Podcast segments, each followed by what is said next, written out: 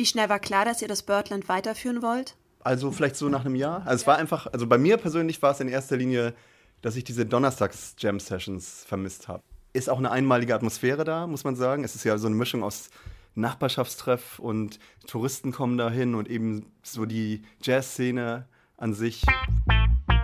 Ihr hört den Jazz Moves Schnack mit Stefanie Lottermoser und Jan Persch.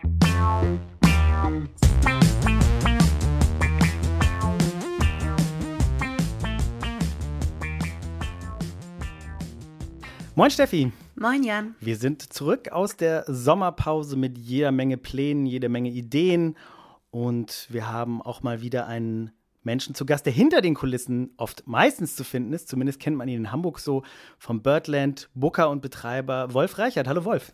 Hallo, moin Jan. Hi Steffi. Hi. Schön, dass du da bist. Es gibt diese wahnsinnig lange Liste mit Künstlern, die Künstlerinnen, die schon im Birdland an der Gärtnerstraße aufgetreten sind, im kleinen Club unten im stickigen Keller. Das ist Chad Baker, Art Blakey, die Marcellus-Brüder, Diana Crawley, Brad Mildau. Unglaublich. Und du warst zwölf Jahre alt, als dein Vater den Club aufgemacht hat. Wenn du es sagst.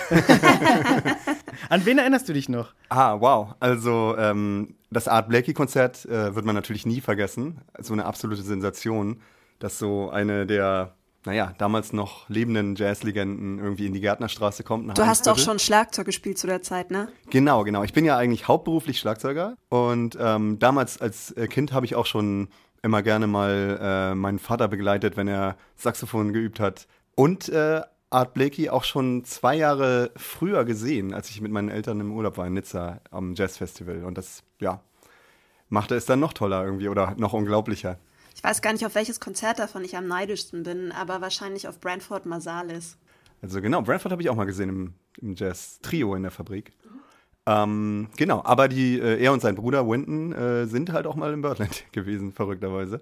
Äh, Winton einfach mal äh, spät am Abend vorbeigekommen und äh, eingestiegen, als eine Band gespielt hat, eine Hamburger Band. Bei den Jam-Sessions dann? Ähm, das in dem Fall nicht. Also das war tatsächlich ein Konzert.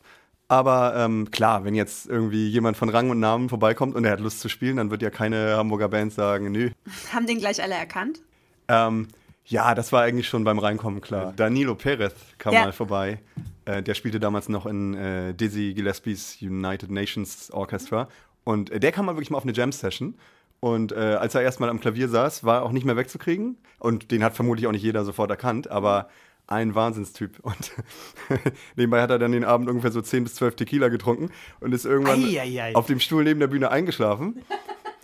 Aber als er dann wach wurde, ist er sofort wieder zum Klavier gegangen und hat weitergespielt. Und äh, immer noch großartig. Wahnsinn. Und Art Blakey äh, war, glaube ich, zu dem Zeitpunkt auch nicht mehr so ganz gut bei Gehör, als er bei euch war, Ende der 80er, oder? Das stimmt. Ich meine, der hat auch schon höllisch laut gespielt dann. Und äh, genau, das war immer so die Sache. Der konnte nicht so richtig seine Band Mitglieder hören zum Teil. Also der hat ja auch mit Wahnsinnsleuten gespielt, Margot Miller ja. zum Beispiel am Klavier. Ähm, aber klar, ist halt auch ein bisschen der Preis, wenn man äh, sein ganzes Leben lang immer vollste Lautstärke gibt. Wie gut hörst du denn selbst noch als Schlagzeuger?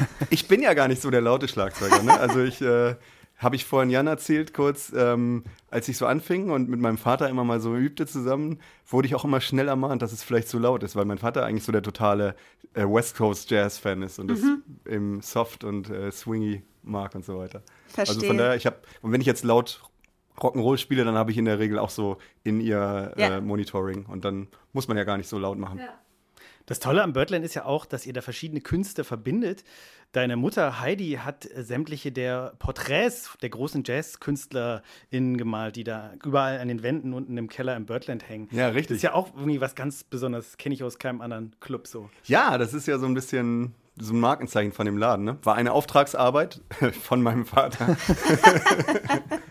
und äh, meine Mutter war äh, im Hauptberuf eigentlich Anwältin und hat das die Dinger, das erinnere ich noch so, dann kam sie von der Arbeit nach Hause, die Staffelei stand da noch. Äh, zack, zack, ging es irgendwie weiter. Ähm, sie hat die ja damals so nach Plattencovern äh, gemalt, die sie halt ausdrucksstark fand oder ah. gut fand. Und da finde ich, so das Besondere an ihren Bildern sind ja die Farben, ne? die gar nicht so viel zu tun haben damit, wie die ähm, Fotografien ja, eigentlich sehr aussahen. expressionistisch, ja. Genau, vielleicht mehr damit zu tun haben, wie die Musik vielleicht ja. für sie klingt oder so. Toll. Wolf, wir möchten dich gerne vorstellen. Wolf Reichert in 30 Sekunden. Felix, bitte.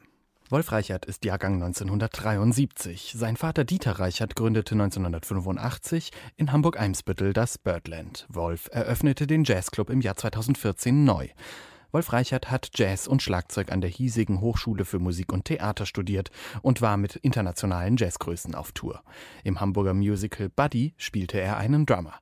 Er ist Schlagzeuger der Rockabilly-Band Rockhouse Brothers und als Booker und Betreiber des Birdland tätig. Wolf, äh, du hast natürlich den Club nicht alleine eröffnet, das muss man auch sagen. Du hast Unterstützung gehabt äh, von deinem Bruder, von deiner Frau. Da gab es einige noch, die da involviert waren. Ne? Genau, genau. Aktuell äh, Julius Horn, ein ehemaliger Schlagzeugspieler von mir, witzigerweise, ähm, und erfolgreicher Gastronom. Und ja, der war immer ein Kumpel und ähm, eben als er jung war, selber noch im Birdland, so zum Schlagzeugunterricht, mhm. was ich ja da gemacht habe. Und der sagte immer, du, wenn, wenn ihr mal wieder irgendwas machen wollt mit dem Birdland, sag doch Bescheid.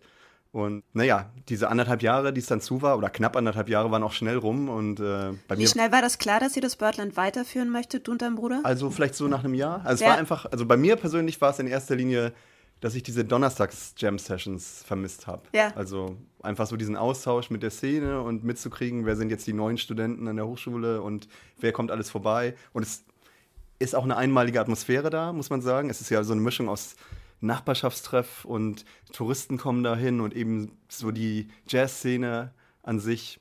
Und ist irgendwie eine tolle Veranstaltung. Ich meine, ich kenne auch Jam-Sessions, da bin ich selber nicht so von begeistert, wenn ich ehrlich bin weil es natürlich auch Veranstalter gibt, die machen eine Jam-Session, weil es eine günstige Art ist, Programm zu machen. Ne? Ja. Weil wir wissen halt, wir versuchen immer die, wie soll ich sagen, erstklassigste Opener-Band zu kriegen, die wir irgendwie finden können. Und äh, die Jungs jammen dann ja auch mit, mit den anderen Leuten. Ne? Und dann bleibt das Ganze eigentlich normalerweise auf einem hohen Niveau. Und ähm, ja, es hat halt viele Fans, die dann vielleicht nicht unbedingt zum bezahlten Jazzkonzert gehen würden, aber die schauen halt mal rein, weil Eintritt frei ist und bleiben dann hängen oder sind total begeistert. Und dann hast du plötzlich alles so von wirklich Schulkindern, die da ihre ersten Auftrittserfahrungen sammeln, ja. bis eben, ja, was weiß ich, Kamasi Washington, der zufällig nach dem Gig noch reinkommt. Ne? Aber ich habe gerade vergessen, außer Julius äh, betreibe ich das Berlin zusammen mit meiner Frau Nicole. Und das ist ganz gut, weil ähm, sie nämlich von Social Media und so weiter einen Plan hat und ich überhaupt nicht. ich habe schon gemerkt bei meinen Vorbereitungen, als ich mich ein bisschen über dich informieren wollte, dass man echt wenig über dich in den sozialen Medien findet. Und äh, habe mich schon gefragt, ob du das einfach nicht so gerne magst. Ja, ich würde ja sagen, dass das sozusagen alles Teil meines coolen Profils ist, an dem ich arbeite. Aber ähm, nicht ganz. Ich meine, ich muss zugeben, ich ähm, bin ja äh, mit Leib und Seele Musiker und verdiene damit auch die Miete. Ja. Nur ähm, eigentlich reicht es mir schon so im Mittelpunkt zu stehen, wenn wir dann auf der Bühne sind. Ich muss dann nicht irgendwie erzählen, wo ich äh, Pommes gegessen habe oder irgendwie sowas. Ich bin da eigentlich so ganz froh, nicht zu sehr behelligt zu werden. Ich vermute, nämlich in dem Moment, wo du so ein paar Social Media Seiten hast, kriegst du ja auch ständig Nachrichten darüber. Und ich glaube, ich wäre dann auch zu neugierig immer auf die anderen Leute. Darum, äh, ja. Wir hatten hier schon einen langen Austausch darüber mit einer anderen sehr prominenten Schlagzeugerin, Christine Neddens, ah. die ja eine gigantische Instagram-Community mittlerweile hat und jeden Tag Nachrichten aus Japan und den USA bekommt. Die macht es fantastisch, ja, ja, genau. Das ist, ähm, ja. Mittlerweile zeigt sie übrigens auch ihren Kopf. Wir haben damals darüber geredet, warum Christine eigentlich nicht nur vom Hals abwärts zeigt. Mittlerweile ist sie ganz zu sehen. Vielleicht hat sie jetzt noch mehr Hits, hat sie ihre Followerzahl nochmal verdoppelt. Das wäre wär interessant auf jeden Fall. Man weiß ja nie, woran es liegt irgendwie mit dem nee. Erfolg. Ne? Aber sie macht es gut. Ja. Ähm, ich spiele auch mit einer Klarinettistin noch, Samantha Wright, ja. zusammen. Ja. Und ich finde, die macht es auch sehr geschmackvoll. Und äh, da sind schon irre Sachen passiert. Äh, da hat sie ein Solo veröffentlicht, was sie transkribiert hat wie hieß die Band noch mit äh, Breakfast in America? Ähm, äh, Supertramp, ja, genau. Ja. ja, und auf einmal meldete sich halt dann der äh, Sopransaxophonist bei ihr und äh, hat sie zum Konzert eingeladen. Am nächsten Tag, was zufällig in Hamburg war. Also äh, Der Supertramp-Saxophon, nein, oder wer? Ja, genau. Okay, genau, krass. Genau, genau. Ja, der wow. hat jetzt heutzutage macht der, hat er eine Big Band und dann spielen sie auch teilweise die Songs und so weiter. Cool. Aber fand ich, finde ich witzig, wenn du irgendwas, ja. die ist einfach die ist ja ganz engagiert dabei und macht ihr Ding. Und ähm, wenn man damit dann auch Aufsehen erregt, trotzdem, finde ich toll. Ja. Wolf, du bist auch Schlagzeug in der erwähnten äh, Rockabilly Band und äh, hast eh einen Bezug dazu, beziehungsweise parallel wahrscheinlich, warst du äh, Darsteller in einem Musical bei Buddy. Wie war das denn eigentlich? ja, das war so ein bisschen mal der äh, Szenewechsel. Ich war so in den letzten Zügen des Jazzmusikstudiums hier in Hamburg und plötzlich mhm. kam da sozusagen das Angebot, dass sie für Jerry Allison, das war der Drummer von Buddy Holly, eine neue Besetzung suchten. Damals, genau, wer es jetzt nicht weiß, wo jetzt König der Löwen gespielt wird seit Ewigkeiten, war halt vorher Buddy Holly. Ich kannte eigentlich so gut wie keinen Rock'n'Roll, wenn ich ehrlich bin. Äh, ging dann da zur Audition und Hatte den Job. Traf dann am, am, am Gang äh, den äh, James Carnworth und äh, mit tolle und hochgekrempelten Jeans. Und das ist der nur, Buddy Holly Darsteller gewesen? Äh, nee, das war ähm, sozusagen einer von den Crickets. Das war der Kontrabassist. Ah, ach so, der war genau. original von der Originalband. Äh, nee, äh, von der. Von der. Der hat sich auch beworben sozusagen. Okay, okay, verstehe. Und äh, wurde auch genommen. Auf jeden Fall sah ich ihn da so mit tolle und hochgekrempelten Jeans und dachte, ah, cool. Der hat wohl sein Kostüm schon angezogen und habe erst später verstanden, nein, der ist einfach Rockabilly-Fan und die sehen so aus. Und wir haben uns dann total angefreundet und ähm, so habe ich dann so einen etwas anderen Weg eingeschlagen nach dem Jazzstudium. Äh, Jamie hat dann vorgeschlagen, warum holen wir nicht mal seinen Bruder äh, Joe aus Schweden rüber und spielen mal zum Spaß, den wir dann mal wieder sehen. Und dann hatten wir so ein kleines Rockabilly-Trio und äh, der erste Gig war auch stilgerecht auf der Reeperbahn in irgendeinem kleinen Laden, ohne Probe. Wie gesagt, ich kannte ja die Rock'n'Roll-Nummern gar nicht.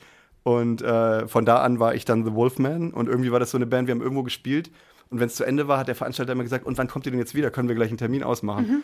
Und dann wurde auf einmal diese eine Band, die eigentlich nur der Wiedersehensfreude diente, so ein Hauptberuf. Ne? Wir haben dann, ich glaube, im fünften, sechsten Jahr haben wir dann 200 Auftritte gespielt in Wahnsinn. einem Jahr. Ja. Und ähm, naja, können jetzt alle drei immer noch von der Sache leben. Also Super. Klopf auf Holz, äh, jetzt wo Corona vorbei ist, geht das hoffentlich wieder los. Und wo spielt ihr da so?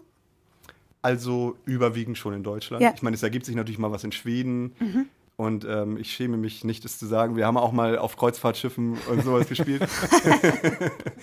ähm, kleines Highlight, äh, in Saigon haben wir dann mal äh, spontan, als wir da an Land gingen, konnten wir einen Gig abmachen und haben dann abends im Café gespielt. Ja. Und dann äh, hat uns der Besitzer noch erzählt, er hat ja früher Bassgitarre gespielt und mit Nancy Sinatra ist er aufgetreten wow. für die GIs. Also witzig. Stories gibt es. Aber du bist ja quasi dann der Charlie Watts der Hamburger Musical-Szene.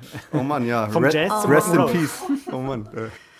Ich habe gerade noch Videos von ihm aus dem Duc de Lombard angeschaut. Denn er, weiß man auch, äh, ist, bevor er bei den Stones landete, hat er am liebsten Jazz gespielt. Ja. noch zwischendurch immer wieder Jazz, Rock'n'Roll war ihm eigentlich, glaube ich, so ein bisschen wurscht.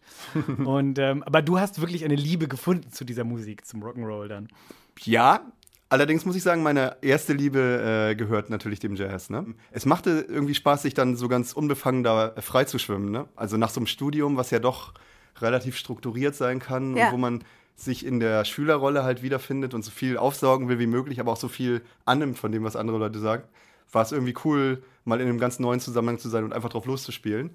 Und mir ist dann auch später klar geworden, wenn man sich die Chuck Berry-Aufnahmen anhört, die frühen, das sind ja alles Jazz-Leute, die mit dem spielen. Ne? Es gab ja noch keinen Rock'n'Roll in dem Sinne. Und äh, dann ist es eben cool, wenn es auch swingt und so. Und dann hat man da irgendwie, klar, ich meine, Rock'n'Roll ist irgendwie lauter, gerade heutzutage, aber äh, nee, mir macht das nach wie vor großen Spaß. Natürlich auch, weil wir einfach äh, zu dritt äh, enge Freunde sind und eigentlich immer auf Tour dann auch Spaß haben. Aber ich hatte vorher immer darauf gewartet, wann kommt denn jetzt mal die Zeit, wo, wo man auf Tour ist, also wo das Studium zu Ende ist Ja. und äh, so weiter. Und dann ja, kam es irgendwie Gott sei Dank auch so. Schreibst du eigentlich auch selber Musik und eigene Songs? Ich äh, muss sagen, leider nur sporadisch. Also ich habe so einen Stapel Jazz-Songs in der Schublade liegen, wo ich ab und zu mal einen raustrabe, wenn wir mal so einen Jam-Session-Opener spielen Ja. oder bin da immer relativ ambitioniert, aber dann nie so richtig zufrieden letztendlich mit den Ergebnissen. Aber wenn du jetzt die, sagen wir, Wolf Reichert Dream Band mit deiner Musik zusammenstellen könntest und aufnehmen würdest, wer wäre denn dann da drinnen? Ich da es ja eine Dreamband ist, kann ich ja Klar. träumen und es ist ja egal, ob die Leute jetzt noch leben Ja, ja. oder nicht. Also ich könnte mir zum Beispiel, also Marlboro Miller als Pianist könnte ich mir sehr gut vorstellen. Ähm, ich meine, gut, ich selbst spiele Schlagzeug, darum kann ich jetzt nicht. Ähm, Ja, du sollst auch Schlagzeug spielen Okay. in deiner eigenen Band. ähm, ach, ich weiß nicht, ich hatte jetzt vorhin Brad Mildau erwähnt, habe ich jetzt in letzter Zeit mal wieder viel gehört irgendwie. Und ähm, ja, klar, Larry Grenadier, auch ein super Bassist. Aber ich meine, einem würden natürlich sehr, sehr viele gute Spieler einfallen, mit denen man gerne mal spielen würde. Aber Wäre das dann ein Klaviertrio, ein ganz klassisches, oder wären da noch Bläser dabei oder Gesang zum Beispiel? Eigentlich noch, ich denke, mit Bläsern. Ich spiele zwar selber unheimlich gerne mit Sängern und Sängerinnen zusammen, aber wenn ich, ja, was würde es, ich muss mal kurz überlegen, was eine Band sein könnte, die irgendwie in die Richtung ginge. Vielleicht irgendwie so ein Jazz-Quintett mit Trompete und Saxophon. Also so Jazz Messengers mäßig. Klassischer Hardbop. Ja, Genau. aber, aber ich mag jetzt nicht nur die Blue Note-Alben. Ich Ja. äh, habe mir auch Kenny Wheeler gerne angehört oder sowas. Ich bin ja irgendwie so ein, vielleicht so ein 90er Jahre Jazz-Fan. 90, 90er Jahre Straight Ahead Jazz. So. Ach, okay. ähm, Kenny Garrett oder ähm, Brian Blade kam ja damals so auf. Ne? Ja. Eigentlich so viele New Yorker Leute eigentlich, äh, wo ich sehe, die haben, sind tief verwurzelt in der Tradition, Ja. aber haben auch ihre ganze eigene Stimme und ähm, sind irrsinnig modern dadurch natürlich. Also klar, Wayne Shorters Band ist ja, Ja. gerade die Creme de la Creme, auch von diesen Leuten. Ich bin übrigens, ja genau, ich bin dann nachdem das Studium zu Ende war, habe ich mir auch mal ein Apartment in New York geholt und bin dann da mal jeden Abend auf die Sessions getigert und wollte dann die Leute auch mal live Ach sehen. toll. Was ja immer irre ist. Also Village Vanguard zum Beispiel war ich dann zigmal. Ja, Find- Rest in find- Peace, ja. Äh, Rest in Peace? Äh, Village Vanguard ist zu, oder? Nee, der Jazzstandard ist zu. Ah, Jazz Standard war Ja, zu. ja. Sorry, Fake News, ja. Ja, ja. da war was mit Stand. Ja, ja. Ja, nee, ich glaube, also ich habe, glaube ich, gerade gelesen, dass die wieder aufmachen Ja. jetzt Ja, regulär. Die das haben ja auch gut. fleißig gestreamt, wie Ja. irgendwie alle. Ja. Aber da gab es natürlich auch immer super Leute zu hören, ne? Von, äh, alt und jung und äh, Ja. gute Spieler. Voll. Das Blue Note hat ja eben auch wieder aufgemacht und äh, haben jetzt auch schon bekannt gegeben, dass das unter 2G-Regelung passieren wird, also nur Geimpfte und Genesene. Und da muss man jetzt immer abwarten, wie das so weitergeht. Und wenn dieser Podcast ausgestrahlt wird, ist es der 1. September. Das heißt, morgen, am 2. September, habt ihr eure erste Session wieder drin. Ihr seid nicht mehr Open Air, ihr seid nicht mehr in Parkhäusern, sondern es gibt eine ganz reguläre, fast reguläre Jam-Session unten im Birdland. Ja, ganz richtig. Wir freuen uns schon sehr drauf und äh, haben jetzt nochmal fleißig geputzt. ähm, und es sieht auch schon gut aus. Also wir haben, naja, es ist schwer zu erklären mit diesen 2G, 3G. Also ähm, wir haben ja die Diskussion naja, das werden wir auch noch eine Weile haben wahrscheinlich. Das ändert sich ja gerade auch noch sehr, sehr regelmäßig. Da muss man einfach tagesaktuell immer die Infos checken, wenn man auf ein Konzert gehen Ja. möchte. Also tagesaktuell kann man natürlich auf der Birdland-Webseite genau sehen, wie wir es jetzt letztendlich machen. Aber für uns war tatsächlich das, das Problem, als die Meldung kam, hatten wir eigentlich den September schon äh, fertig gebuckt und geplant und die Ticketverkäufe online gestellt und haben halt sozusagen mit 3G gerechnet. Und ähm, dementsprechend sogar erstmals in der Geschichte des Birdland haben wir äh, Tickets für die Session eingestellt. Also man zahlt Ja. tatsächlich 5 Euro Eintritt, was es Ja. eigentlich nicht geben soll und vermutlich auch bald nicht mehr gibt. Aber der Aufwand ist halt einfach ein bisschen größer mit der. Klar, ich meine, ihr habt mehr Personal, ihr müsst äh, viel strenger auf ganz viele Regeln achten, ähm, habt höhere Kosten dadurch und könnt aber einfach weniger Leute reinlassen. Äh, insofern, glaube ich, hat das Publikum auch Verständnis für die Situation und 5 Euro ist ja auch wirklich noch ein vertretbarer Eintrittspreis dafür, dass man auch bei der Session echt unter Umständen viele verschiedene tolle Musiker und Musikerinnen sich anhören kann. Da geht das bestimmt in Ordnung. Äh, Ich hoffe natürlich, äh, dich morgen zu sehen.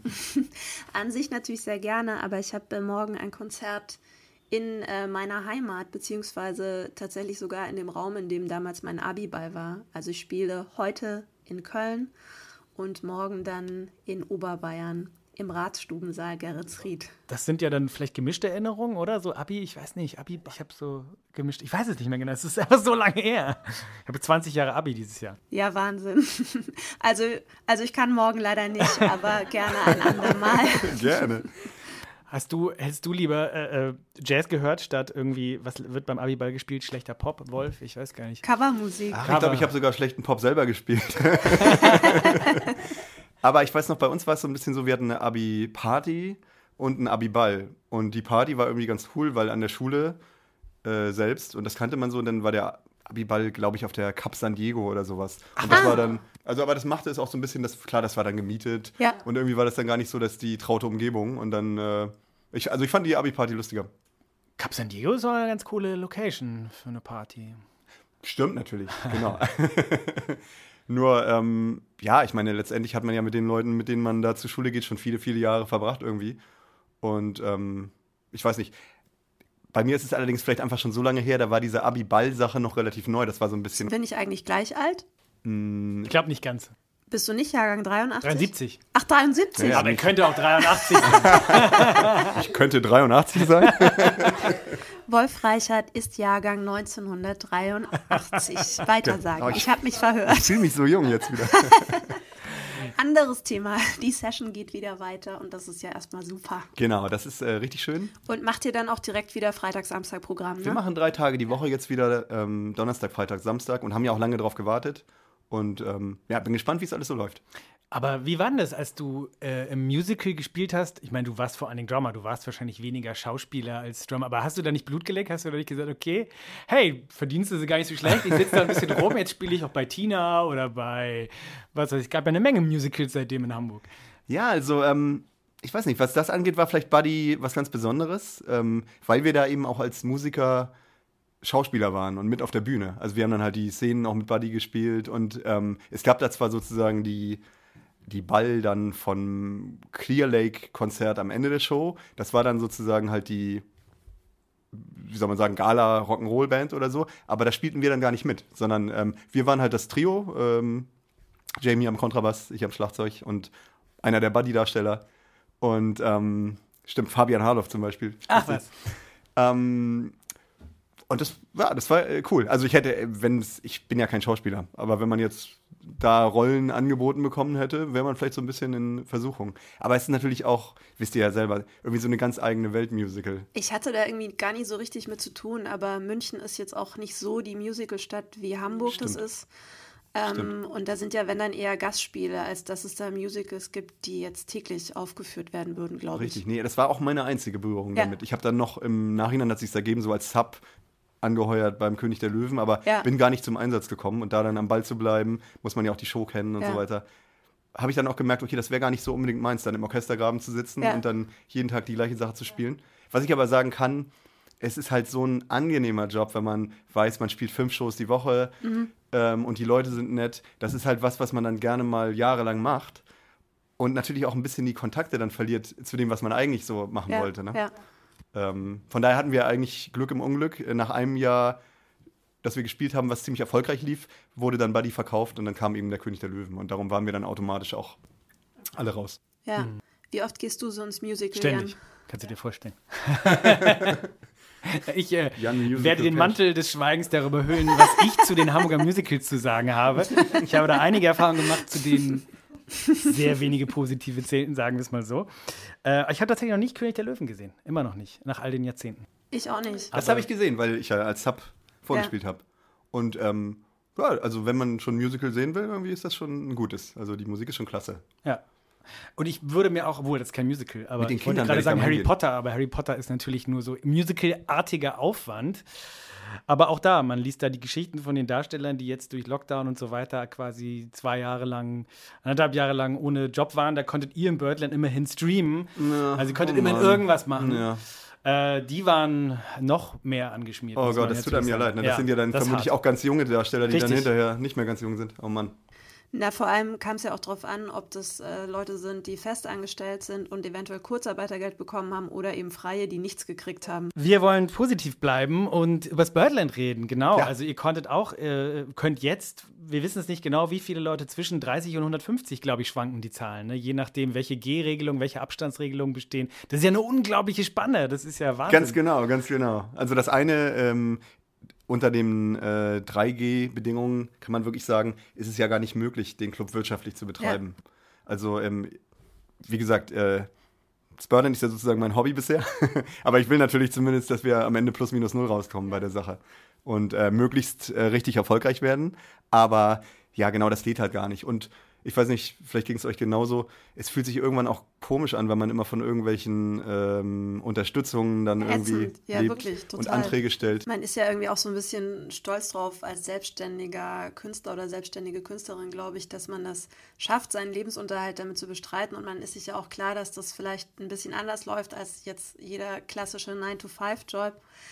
Und klar kann man froh sein, wenn man in einem Land lebt, in dem es überhaupt solche Anträge gibt und man unterstützt wird. Das ist ja auch nicht selbstverständlich, aber trotzdem zehrt das manchmal so ein bisschen ähm, am Selbstbewusstsein, wenn man immer um, um Geld bitten muss und wenn man dann auch so oft in den Anträgen noch erklären muss, warum man jetzt gerade in einer finanziellen Notlage ist, weil sich das ja eigentlich selbst erklärt im Moment. Hm. Hm. Ja, es fühlt sich nicht gut an. Darum hatten wir dann letzten Oktober auch äh, im Birdland als es halt ging, haben wir einen Monat aufgemacht. Ja. Und sicherlich, das war wirtschaftlich nicht so wahnsinnig erfolgreich, obwohl jeder Abend natürlich ausverkauft war mit den 30, 35 Leuten, die wir reinlassen konnten. Aber es war einfach schön zu sehen, wie äh, dankbar dann die Leute waren. Ne? Also ich saß dann teilweise auch mal selber an der Kasse und da kamen die dann echt hinterher und ähm, haben dir quasi die Hand geschüttelt und sich nochmal bedankt für den schönen Abend und ja. dass wir das machen. Und ähm, fühlte sich dann auch toll an. Man hat es Ja. dann auch irgendwann ein bisschen vergessen, dass es ja viel weniger Leute sind als sonst, weil Ja. die einfach auch ordentlich Lärm gemacht haben und Voll. begeistert waren. Das hat Spaß gemacht. Ja. Ist das eigentlich als Booker manchmal komisch, gleichzeitig Musiker zu sein? Weil ich könnte mir vorstellen, dass du sehr oft von Kollegen und Kolleginnen, die das wissen, angerufen wirst und äh, natürlich um Konzerttermine im Birdland gefragt wirst, was bestimmt manchmal gar nicht so einfach ist. Also ich äh, mache ja prinzipiell das Booking gar nicht übers Telefon. Also du bist vielleicht eine Ausnahme. Steffi hängt eigentlich 24 Stunden am Tag. Ich mache nichts anderes. Also ich versuche eigentlich immer nur mit Mails zu schreiben und äh, genau möchte an dieser Stelle sagen, bitte Leute seid nicht sauer, wenn ich nicht antworte oder so. Es sind halt irgendwie zu viele Mails und man sucht sich halt das raus, was dann terminlich und stilistisch passt und meldet sich dann mal. Weil äh, man kennt es ja selber, wenn man auf der Musikerseite ist und der Veranstalter meldet sich zurück und sagt, leider geht der Termin nicht. Ja. Wäre man ja blöd, wenn man nicht sofort zurückschreibt, aber vielleicht geht dieser Termin oder Ja, ja, dieser oder dieser oder dieser.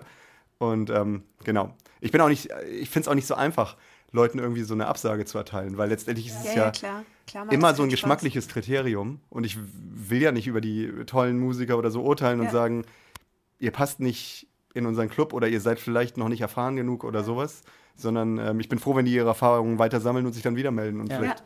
klappt es dann nächstes Mal. Also ist es auch nicht so einfach manchmal. Ja. Also gerade wenn Leute halt drauf drängen oder so äh, fühlen, sie haben ja auch das Recht, weil sie ja die Arbeit geleistet haben oder sie wollen jetzt mal wissen, woran es denn liegt, dass es nicht klappt. Und ähm, das fällt mir dann schwer irgendwie zu sagen, weil kann man ja gar nicht so leicht sagen. Wolf, ähm, dein Vater hat mal gesagt, der Club ist unser Segelboot. Schöner Satz. Und damit meint er natürlich, man buttert eine Menge Geld jedes Jahr rein. Man muss sich kümmern, man muss es neu anstreichen, muss die kleinen Löcher ausbessern. Man hat einfach tagtäglich damit zu tun. Ne? Gibt es nicht den Spruch, dass so ein Segelboot eben ist, wie im Smoking unter der Dusche zu stehen und Geldscheine zu zerreißen? Oder? Ein schöner Vergleich. ja, ich meine, das ist äh, Herzblut und jede Menge privates Vermögen ist da reingeflossen. Ja. Ich meine, Dieter hat ja den äh, Club auch einmal umgebaut und vergrößert. Also das ursprüngliche Birdland, wie man es kannte, war eigentlich nur dieser untere Publikumsraum. Wahnsinn, das ist ja Ah. winzig. Ah, okay. Und mit Upright Piano eben Ja. auf der Bühne. Da unten war dann auch noch die Bar, das ging auch noch davon ab. Also es war alles ein bisschen kleiner. Und ähm, ja, letztendlich, ich muss sagen, auf äh, quasi Anregung von Howard Johnson, ähm, dem äh, amerikanischen äh, Baritonsaxophonisten und Tuba-Spieler, der ja beim NDR auch war zu der Zeit, der mich auch in seine Band geholt hat, äh, entstand so ein privater Kontakt und der hat Dieter halt immer mal wieder bearbeitet mit der Idee, warum vergrößert ihr das nicht, das Birdland? Und äh, mein Vater hatte halt zu der Zeit noch seine Steinmetz-Firma und willige, helfende Hände und dann wurde einmal in der Sommerpause einfach das Ding ausgeschachtet und äh, vergrößert. Ginge heute alles vermutlich gar nicht mehr, aber ich kam dann wieder, genau, ich habe, äh, ich war äh, mit Kumpels nach dem Abi dann irgendwie in den USA, wir wollten die Route 66 fahren oder so und als wir wieder da waren, war das Birdland auf einmal größer. Und es sah so aus, als wäre es einfach nur mutiert, also gar nicht, man sah nicht, wo das Nee, alte Birdland mal Wusste war. ich auch nicht. Ja, sehr organisch auf jeden Fall. Ja. Okay, du warst also viel in den USA unterwegs und hast da, du hast gesagt, erzählt New York. Du hast auch da viel Kultur vermutlich eingesogen, äh, abgesehen vom Jazz auch andere Kulturformen. Ja, total. Ich meine, gut, New York war natürlich, was jetzt Jazzmusik angeht, immer so die erste Anlaufstelle. Ja. Ähm, besagter Route 66 Trip, was ja total klischeebelastet ist, hat auch gar nicht funktioniert. Wir haben uns ein Auto gekauft, wo sich dann herausstellte, es war äh, statt in New York in San Diego. Und äh, die wollten es rüberführen, aber die Firma sagte uns dann, äh, so einen Haufen Schrott fahren wir doch nicht rüber, einmal über die Küste, das schafft ihr doch nie. Dann waren wir natürlich nicht sehr vertrauensvoll gestimmt. Habt ihr das Geld zurückbekommen? Nee, wir haben das Auto dann ja noch abgeholt, aber wir haben, sind so. dann äh, halt die Westküste hochgefahren, Okay. was Ah, auch okay. super war. Und es war tatsächlich ein Haufen Schrott. aber äh, war lustig, man war ja auch jung und so weiter. Those were the days. Aber hättest du dir auch mal vorstellen können, aus Hamburg wirklich wegzugehen und woanders hinzuziehen? Ja, eigentlich schon. Also, ich weiß nicht, wie sich Sachen dann so manchmal ergeben, ist ja auch ein bisschen zufällig. Ne? Nach, nach dem Abi, ich habe dann halt gedacht, okay, ich bewerbe mich erstmal hier in der Musikschule, äh, Musikhochschule. Wenn es dann nicht klappt, dann äh, bewerbe ich mich mal weiter. Und ähm, vielleicht gehe ich ja mal nach, ja, nach New York. Aber dann hat es halt geklappt mit dem Hamburg-Studium und dann ging das auch schnell rum. Darum habe ich dann diese, diesen New York-Aufenthalt erst gemacht, als ich da quasi meine Diplomarbeit fertig abgegeben hatte. Ja. Beziehungsweise es war eher so, ich habe mir einen Flug gebucht und gesagt, jetzt musst du es irgendwie schaffen, endlich mal diese scheiß Diplomarbeit zu schreiben, weil dann bist du ja nicht mehr da. Und das hat dann irgendwie geklappt und dann war ich zumindest mal so drei, dreieinhalb Monate da. Ja. Und es war eine tolle Erfahrung, äh, in der Stadt zu sein. Ähm, ich hatte das Apartment gemietet von einem äh, befreundeten Pianisten aus München, äh, von, von Tino Derado. Ja, konnte ich es gut aushalten. Meine Cousine lebte zu der Zeit in Nashville, habe ich dann auch gleich noch dran gehängt, irgendwie, bevor ich nach Hause geflogen bin. Und äh, ja, toll. Würde ich eigentlich auch gerne mal wieder hin. Aber ich war ja wirklich ganz kurz vor 9-11 da. Und äh, das war dann, ja, hat es einen irgendwie auch noch bitter getroffen. Ich weiß noch, ich hatte da irgendjemandem, einer Bekannten beim Umzug geholfen, radelte zurück, auch so am World Trade Center vorbei und hatte das alles noch so ganz Ja. äh, Präsent. präsent im Kopf. Irgendwie hatte mir, glaube ich, eine Jeansjacke gekauft im World Trade Center Ah, unten Wahnsinn, drin ja. oder so. Und dann war es, oh shit. Also, bis Ja. man es überhaupt verstanden hatte, was da passiert, aber dann, ja, Ja. Seitdem 20 war Jahre ist es her. Unglaublich. Wahnsinn, ja. Zeit vergeht. So lange, also ich war auch nicht länger da dann die Zeit. Ich war drei, vier Mal da oder so, aber Ja. immer nur so einen kurzen Urlaubstrip. Und dann aber doch wieder nach Hamburg zurückgekommen. Genau. Also ich habe, ja, so richtig im Ausland gelebt habe ich noch nie. Naja, du hast ja auch das Segelboot, um das du dich kümmern musst. Ganz genau. Ich möchte unbedingt noch Anekdoten hören aus dem Birdland. Wie war es mit, äh, was weiß ich, Brad Mildau? Bei, Brad Mildau kennt man diese Bilder, diese Fotos, schwarz-weiß, glaube ich, sogar auf dem Cover seiner Alben, seiner frühen Alben, wo er immer so mit Kippe, ich glaube, er war Kettenraucher, er saß immer mit Kippe am Flügel. So krass hat er das bei euch auch gemacht im Birdland?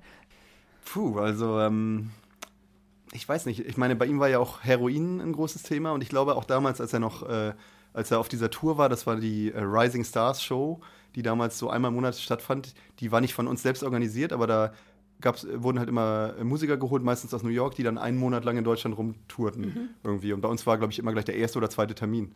Und äh, da war der Brad, also bevor er auf die Bühne ging, und äh, da war er absolut amazing, ähm, war aber so ein bisschen neben der Spur, würde ich sagen. Ja. Sch- Stand er da und äh, war total in sich gekehrt und legte seine Noten auf den Barhocker und korrigierte immer, wie er sie hinlegte und ob sie runterfielen. Es war so ein bisschen, dass man, oh Mann, so gut geht's dem guten Ja, Mann nicht. ja. Aber ich glaube, das hat sich ja alles Gott sei Dank Das hat total geändert. geändert. Doch, doch. Wir hatten vor kurzem mal seine Frau, äh, Florin, zu Gast im Birdland. Die ist ja ähm, eine Freundin gewesen von Roger Cicero. Ah. Und ähm, über den gibt es demnächst einen Film. Also der kommt jetzt endlich dann mal raus. Das hat sich Ja. verzögert mit Corona. Und da haben sie halt äh, Florin interviewt im Birdland. Und dann, ähm, weil sie gerade auch mit ihrem Gitarristen da war, haben wir dann noch so einen spontanen äh, Gig draus gemacht, was super schön war. Und sie ist ja die Ehefrau von Brad Mehldau. ja. Und die haben, glaube ich, auch ein, zwei gemeinsame Kinder. Ja. Und äh, ja, auch eine sehr soulful Person. Und dann, ja, habe ich, dann habe ich auch mal wieder angefangen, mehr Brad Mehldau zu hören und äh, Ja. bin da eigentlich gerade, ich habe gerade so einen totalen Ohrwurm von einem Track und saß eben gerade noch am Piano zu Hause und habe versucht, den rauszuhören. Nachher, nachher mache ich weiter. Da gibt es auch dieses tolle Duo-Album mit Joshua Redman. Das habe ich ja wahnsinnig viele Mal Ich angehört. kenne mit Joshua Redman so ganze Quartettaufnahmen. Ne? Und Joshua Redman hat ja bestimmt auch schon bei euch im Birdland gespielt, oder? Der war auch mal da. Aber gibt es so, hat, hat irgendjemand mal versucht, das Birdland zu zerlegen, wie man so sagt, schön im Rock'n'Roll? Ja, ich weiß nicht. Das wären ja vielleicht eher die Hotelzimmer dann hinterher Ja, oder so, ne? vermutlich. Also, ich meine, das, das muss ich sagen, also eigentlich so Stress im Birdland gibt es eigentlich fast nie, so in über 30 Jahren, dass mal die Polizei kommen muss oder irgendjemand sauer ist. Ich habe auch das Gefühl, wir sind halt einfach dadurch, dass es äh, ein Jazzladen ist, in so einer Nische, die gar nicht so richtig auf dem Radar ist. Also, ähm, Ja. also Ihr seid am Hinterhof, das genau, muss man genau. mal finden. Man und würde ja auch denken, der Jugendschutz schaut mal vorbei oder so, aber kann mich nicht ändern. Aber natürlich äh, geht es da ja auch immer sehr gesittet ab und das sind ja wirklich Konzerte, wo die Leute meistens irgendwie sitzen und Ja. wirklich gebannt zuhören. Das ist das Tolle, das hat sich auch selbst bei den Jam Sessions, bei den Opener-Konzerten so etabliert. Die Leute kommen da hin, aber dann geht's los und die sind auch mucksmäuschenstill Ja. und hören sich das irgendwie eine Dreiviertelstunde, Stunde an. Vielleicht sind mal ein paar Touristen dabei, die das nicht wissen, aber ich weiß nicht, die Leute feiern die Musik und das finde ich eigentlich, so muss es irgendwie sein in so einem Club. Ja klar, das ist ja super für Leute, die das einfach auch mal ausprobieren wollen und die man dann vielleicht auch so für den Jazz gewinnen kann, ähm, indem sie halt nicht direkt jetzt wahnsinnig viel Eintritt zahlen müssen, sondern das erstmal so ein bisschen ausprobieren. Ja, Und äh, noch dazu bietet ihr ja auch jungen Leuten die Möglichkeit, sich auf der Bühne auszuprobieren, was ja wahnsinnig wichtig ist. Da habe ich jetzt manchmal ein bisschen Angst, dass die zu kurz kommen, wenn es jetzt äh, nach Corona oder mit Corona weitergeht, ähm, weil viele Veranstalter, glaube ich, gerade die wenigen Plätze, die sie bespielen dürfen, halt gerne verkaufen möchten und dann eher auf etabliertere Acts zurückgreifen. Und die jüngeren Leute, die gerade von den Hochschulen kommen, dabei vielleicht ein bisschen auf der Strecke bleiben. Aber da bin ich gespannt, wie das jetzt so weitergeht. ich glaube, da hast du recht. Wir können einfach hier jetzt ganz viele Namen droppen, auf jeden Fall. Samantha Wright haben wir schon genannt. Philipp Dinev, auch so jemand an der HFMT, den ich sehr schätze. Unsere ganzen Freunde von Toy Toy und Co. sind auch schon länger Silvan. draus. Ja, ja klar. Du hast ja auch an der HFMT, das heißt, du Ja, genau, verfolgst genau. das noch vielleicht ein bisschen, wer da herkommt. Naja, ich, also eigentlich war ich erstaunt, wie schnell man dann sozusagen ein bisschen abgekoppelt ist von Ja. der Sache, wenn man erstmal selber raus ist Ja. und sich wundert, oh ja, ich habe doch den gesehen, hier Franz Blumenthal äh, und äh, schon seit Jahren fertig oder so. Und, äh, achso, ne? ja, aber äh, da sind, äh, also das gefällt mir wirklich, die Wendung oder die Richtung, in die die Musikhochschule hier in Hamburg geht im Jazzbereich, auch seit ich da nicht mehr bin irgendwie. Also ich habe das Gefühl, die bei Trommlern kann ich es ja vielleicht ein bisschen beurteilen. Ich habe Ja. das Gefühl, die kriegen irgendwie eine tolle, solide Basis vermittelt, Ja. aber äh, sind auch schnell irgendwie schon so Charaktere und äh, machen verschiedenste Sachen, aber ähm, sind auch totale Jazzfans. So, Also fä- das gehört ja für mich irgendwie auch ein bisschen dazu. Also ich muss sagen, da ist der Austausch auf der Session immer gegeben, was ja auch so ein bisschen die Mission ist. Ja. Aber äh, das macht auch Spaß, dann ähm, die dann wieder sozusagen ein bisschen auszuchecken und so weiter. Und äh, genau, äh, Clémence Monacher könnte man auch Auch beim nennen. Jazz Open. Die Letztes Jazz Open Wochenende sind schon natürlich. vergangen, aber auch Mitte September im Birdland. Ja, genau, genau. Ja, genau, ja. Am 11. glaube ich. Ich kann mich jetzt irren. 11. 20 Jahre 9-11. Ups.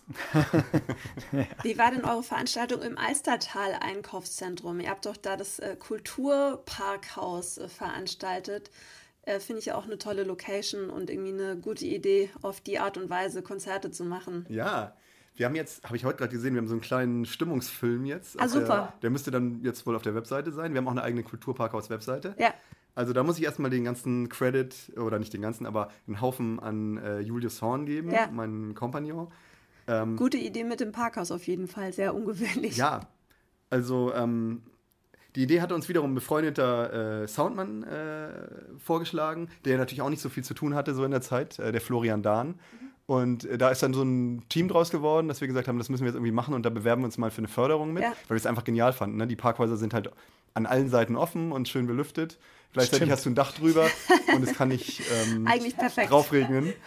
genau. Und ähm, das, was wir dann gefunden haben, letztendlich war ehrlich gesagt eine Suche, die so ein Jahr gedauert hat, weil sich niemand so richtig getraut hat, dann Ah. mal wirklich zuzusagen, weil alles immer so ungewiss war mit Corona und Ja. niemand will natürlich irgendwelche Auflagen verletzen. Ja. Und das AEZ hat, das ist dann echt ein sehr gepflegtes Parkhaus. Also da mussten wir nicht mal irgendwie, irgendwie Müll aufräumen oder so, bevor wir angefangen haben, da aufzubauen. Sauberer als so mancher Jazzclub. Just kidding. Ja, ich fürchte, du hast recht. Ich weiß ja, ich habe ja gerade aufgeräumt. ähm, nee, das war erstaunlicherweise richtig gut. Ähm, wir haben fünf Tage lang Konzerte gemacht. Und ähm, den ersten Abend hat äh, Julie Silvera gespielt, die musste noch ein bisschen kämpfen. Da war gerade noch ähm, die Euro 2020 und Ja. ähm, Deutschland spielte noch an dem Abend. Aber nächsten Abend kam das Hamburg-Journal vorbei, die haben einen Bericht gemacht, haben die auch, also wirklich mit sehr viel Einfühlungsvermögen, haben die so einen Kurzbericht gemacht, der war echt toll. Schön. Und äh, als der dann gelaufen war am nächsten Tag, konnten wir wirklich zusehen, wie die Tickets weggingen. So, äh, verrückt. Super. Und dann war es auch echt alles ein Ausverkauf die restlichen Tage. Also wir überlegen, wenn es eine Chance gibt, das nochmal wieder zu machen, vielleicht nächstes Jahr, wäre es toll. Wir hatten sogar schon jetzt eine winzig neue Auflage, einen Tag lang. Das war das Charity für die Flutopfer, ne? Genau, genau. Das äh, passte, das Einkaufszentrum wollte einen offenen Sonntag machen Ja. und ja. Also das war angenehm, das mit denen zu machen. Und ähm, ich hatte ein bisschen vorher Angst, ehrlich gesagt, ähm, ob denn unsere Birdland-Leute dann dahin finden, ne? weil Ja. es ja irgendwie ewig weit weg ist Ja. äh, von Eimsbüttel. Und das war dann schon lustig, dann irgendwie da bekannte Gesichter zu sehen, plötzlich im Parkhaus auf irgendwelchen Bierkästenstühlen. War gut. Sehr schön. Sind wir schon bereit für unsere Frage, Steffi? Bestimmt. Bestimmt. Wolf guckt mit großen Augen. Was kommt jetzt? Läuft dein Mikro noch, Wolf? Das war die Frage. Okay, ja, das läuft noch. Sehr gut. Steffi, ich überlasse es mal wieder dir. Die Frage lautet, welches Instrument bist du heute? Und dabei kannst du sowohl dein eigentliches Instrument sein, als auch das Instrument, nach dem du dich vielleicht heute fühlst. Also zum Beispiel auch eine Kirchenorgel, eine Cembalo, eine Gitarre, was auch immer. Also mein persönliches Befinden. Ja, Genau. Nach was dir gerade ist. Ich habe gerade überlegt, wir haben Chad Baker ganz kurz erwähnt. Wenn ich die Stimme, wenn ich nur einmal für eine Minute die Stimme von Chad Baker sagen könnte, Trompete wäre auch gut, aber diese Stimme, dieses Zerbrechliche, dieses Leiden, dieses Melancholische, was da drin steckt an natürlich trauriger Lebenserfahrung, genau, diese Lebenserfahrung wäre ich vielleicht nicht gerne, Aber Ich glaube, das gibt es nur im Paket. ja, ich fürchte auch. Ich fürchte auch. Okay. Wie so ich bin, bin jetzt auch Gibt's nur ganz kurz. Das große Chad Baker, Amy Winehouse Plugin. Oh, Amy ist natürlich auch schön. Aber auch tragisch. Sehr. Wenn ich kurz Let's, Let's Get Lost wie Chet Baker croonen könnte, Oh. dann wäre ich, die, wäre ich ganz kurz die traurige Stimme von Chet Baker. oh, klasse. Also ich fühle mich heute eher wie so eine, wie so eine hochgestimmte Bongo-Drum, weil so ein leichtes bisschen irgendwie gestresst. Irgendwie waren so viele Sachen jetzt äh, die letzten Wochen. Aber irgendwas ganz Relaxtes. Ich glaube, hatte ich ja schon gesagt. Für mich wäre es, ich möchte jetzt gerade mal kurz Brad Mildau sein und mich ans Klavier setzen. Uh, nice. Spiele ich eine Runde Wäre auch gut. für euch. Ja. Moon River. My Funny Valentine und Chet singt dazu. Oh, auch super klasse. Das wär's. Ich bin heute eine Harfe, glaube ich. Eine Harfe, auch gut. Passt zu My Funny Valentine. Weil nämlich, kurzer Technik-Lifehack, falls ihr jemals von einem iPhone auf ein Android gewechselt habt und wieder zurückwechseln möchtet, macht das vielleicht lieber gar nicht erst. Das äh, hat mich jetzt äh, mehrere Tage schon äh, Zeit gekostet. Glaube ich sofort. Jedenfalls habe ich auf dem iPhone jetzt noch so Klänge, von denen ich noch nichts wusste und wurde heute Morgen von so einem Hafensound geweckt, der eigentlich ganz schön war und den ich jetzt aber auf jeden Fall immer noch im Ohr habe. Und deswegen bin ich jetzt eine Harfe. Arpeggio. Und die Harfe wird immer trendiger, ne? Also es gibt äh, immer mehr Musikerinnen, vor allen Dingen natürlich. Das Klischee stimmt, da ich, ich kenne keine männlichen Harfenisten, glaube ich. Ähm, die tolle Alben veröffentlicht. Brandy Younger hat gerade ihr Debüt, glaube ich, bei äh, Blue Note Records veröffentlicht. Äh, kann man durchaus mal auschecken. Da gibt es einiges. In den USA, äh, in England Tori Hensley, fantastische Musikerin. Cool. Bob Ja. Dylan hat doch auch immer die Harp gespielt, oder? ich wollte nur den Scherz einmal machen. Harp and Harp, genau. ja, dann hätten wir unser Trio komplett. Den Willst du Podcast fast am Ende. Willst du vielleicht noch mal auf eure Birdland Homepage hinweisen für alle Infos? Gerne, gerne. Also äh, ganz traditionell www.birdlandhamburg.de. Da findet man alle Konzerte und kann auch direkt auf den Ticketlink äh, klicken, landet dann bei Tix for Gigs und ähm, kann sich eine Karte kaufen. Hat sich jemand schon bei euch gemeldet, der eigentlich Berlin New York auftreten wollte, aber dann irrtümlich an euch geschrieben hat? Ähm, das nicht, aber mit absoluter Regelmäßigkeit äh, kriege ich Mails, äh, die ans äh, Birdland in Neuburg gehen sollen, an der Donau. Ah ja, das gibt's auch. Scheint auch ein netter Veranstalter zu sein, aber äh, ja, genau. Da, manchmal werden dann nur noch die letzten Details geklärt, wann sie dann ankommen mit dem Zug. Und ich muss dann darauf hinweisen. 700 Kilometer in die falsche Richtung. Damit. Und wo kann man denn jetzt, wenn man Wolf Reichert hören möchte, die Termine nachgucken? Auf äh, welcher Seite finden wir das denn? Äh, auf meiner Instagram-Seite, die ich bis dahin natürlich haben werde. Natürlich. Alles klar. Ich hoffe. Ich äh, spiele auch mit im Birdland. Am, äh, Morgen auf der Session. 2. September. nee, leider nicht. Da bin ich jetzt unterwegs mit den äh, Rockhouse Brothers. Aber ähm, am 16. spielen wir auf der Session mit äh, Daniel Katscher, dem äh, Sänger. ja. Und äh, Ende des Monats ähm, machen wir quasi die Live-Version von einem Stream, den wir gespielt hatten, mit äh, John Marshall, einem Trompeter aus Köln. Ah, sehr schön. Cool. Und äh, da spielen auch mein Bruder und ich mit. Und da freue ich mich auch schon sehr drauf. sehr gut. Wolf, vielen lieben Dank. Wir gehen alle ins Birdland und freuen uns auf den Winter, den kulturreichen Winter. Den Kulturwinter. Ja, nee, Wir freuen uns klasse auf hier die gewesen zu sein. Ja. Danke. Danke, ciao. Ciao. Tschüss.